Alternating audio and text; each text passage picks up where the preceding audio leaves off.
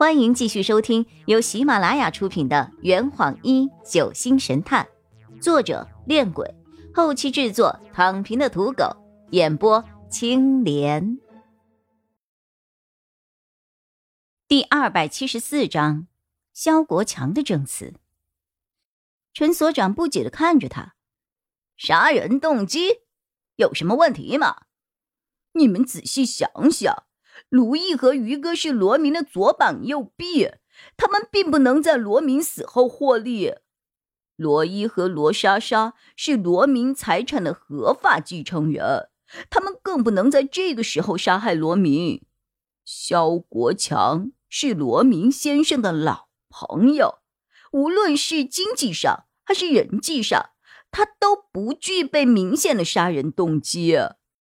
宣灵。怀了罗伊的孩子，罗明要求罗伊将宣灵娶回家。如果宣灵是凶手的话，他绝不会选择在她嫁入罗家之前动手杀人的。我和陈所长听得一头雾水。那凶手的杀人动机是什么呀？张璇解释着，就像阿洛昨天说的。凶手很有可能是九子方面的卧底，因为罗明失去了利用价值，所以才会下手将他除去。洛佩托着下巴，这种解释在目前算是最合理的了，但其中依旧存在一些问题。如果是九子想要杀人灭口的话，他们为什么不直接下手将罗明除去，反而大费周章的做出这样一间密室呢？经过上次的袭击后，罗明已经完全失去了反抗能力，现在杀他易如反掌，根本没有必要做出一个凌乱的假现场。再者，在罗明被杀之后，燕居里的人。一个也没有少。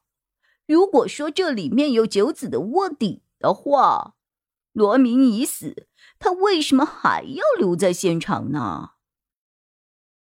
我的脑袋好晕啊！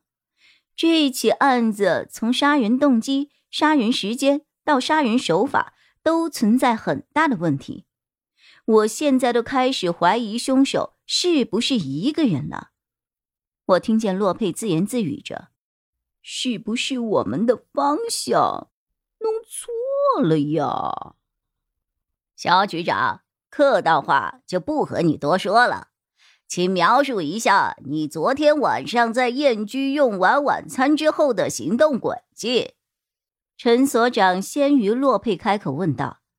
肖局长思考了一会儿：“哦。”我们大约是在八点钟左右散的席，后来我就离开了燕居，去东极岛的东侧拜访了一位朋友。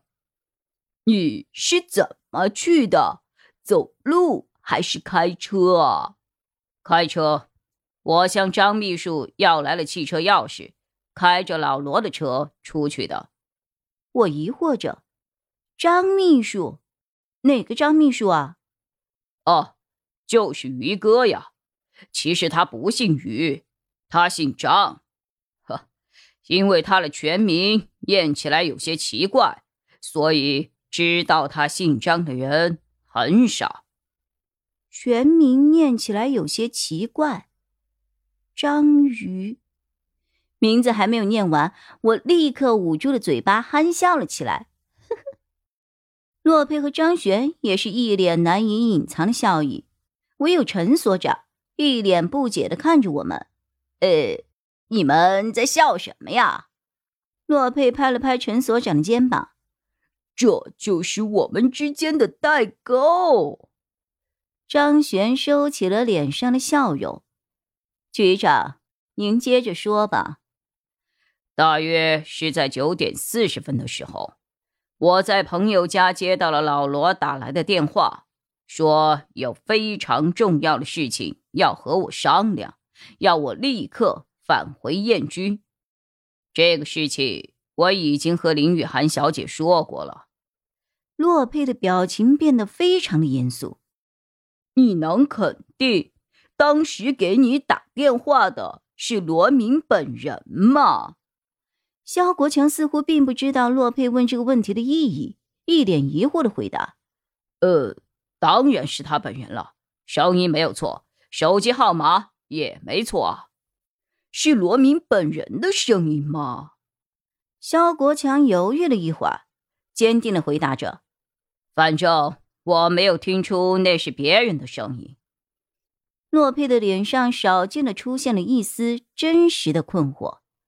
奇怪了。然而张璇却在另一件事情上上了心。肖局长，你昨天晚上拜访的那位朋友叫什么呀？住在哪儿啊？我看到肖局长脸上的表情突然变得不淡定了。呃。这与燕居发生的案子没有关系吧？怎么会没有关系呢？你的朋友可是你的不在场证人呢。张璇步步紧逼，说吧，他是谁？肖局长支支吾吾，似乎有些难以启齿。陈所长严厉的开了口：“肖先生，这个问题你必须回答。”他，他叫李强，就住在岛东侧的金湾宾馆内。不过他现在应该已经离开东极岛了。他不是岛上的居民，不是，他也是来岛上旅游的。请把他的联系方式写下来，回头警方会打电话向他确认的。要到了李强的联系方式后。洛佩又问了几个不痛不痒的问题，便让肖局长离开了。我问洛佩：“他怎么样？”不好说。问题是肯定有的，但如果他的朋友能够证明他的确在八点钟之后离开了庄园的话，那他的不在场证明就非常的充分。这坛已经喝完了。呵你猜出凶手是谁了吗？啊，老板，拿酒来。呃呃，更多精彩，请关注青莲嘚不嘚。